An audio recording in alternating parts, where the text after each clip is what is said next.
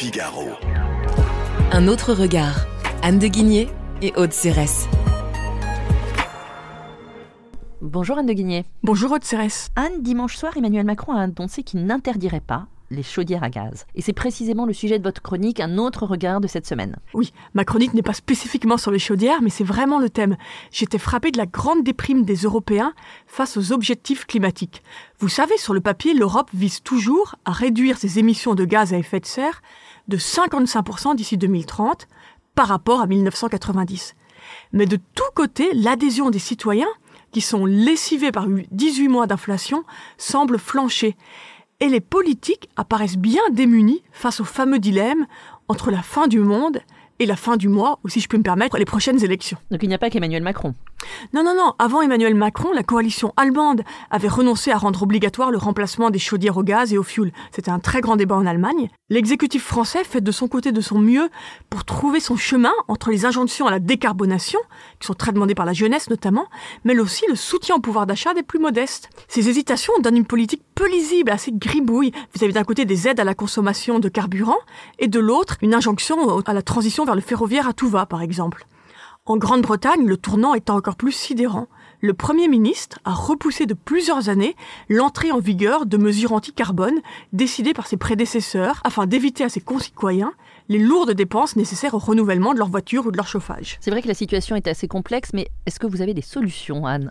Oui, ce sera assez présomptueux de penser avoir des solutions. C'est quand même le grand défi de, de l'époque. Donc non, j'ai pas de solution toute faite, mais je pense que c'est intéressant de regarder ce qui se passe aux États-Unis et en Chine.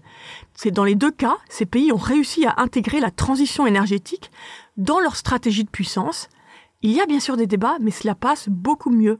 Donc les États-Unis, après des années d'hésitation, considèrent désormais la transition énergétique comme une opportunité économique et géopolitique. Elle leur donne l'occasion, et je vais citer un livre que j'ai beaucoup aimé, écrit par Yves Perrier et François Eval, donc elle leur donne l'occasion de mettre fin à la désindustrialisation qui ronge le pays et fragilise sa société, redorer leur leadership à l'international et se relancer dans la compétition pour la suprématie économique et industrielle face à la Chine. La Chine, de son côté, dépendant des importations étrangères en gaz et en pétrole, perçoit la transition énergétique comme justement un moyen de réduire cette dépendance vis-à-vis de l'étranger, tout en consolidant sa puissance industrielle. Ça, c'est euh, aux États-Unis et en Chine, mais revenons en Europe. Oui, l'Europe, c'est différent, parce que l'Europe a abordé au départ la transition énergétique comme un sujet moral. Et on voit bien que c'est beaucoup plus compliqué d'embarquer les citoyens vers cet objectif. Et puis la position de l'Europe n'est pas simple, car les compétences en, en matière énergétique restent largement à l'échelon des États. Lentement, le vieux continent évolue toutefois.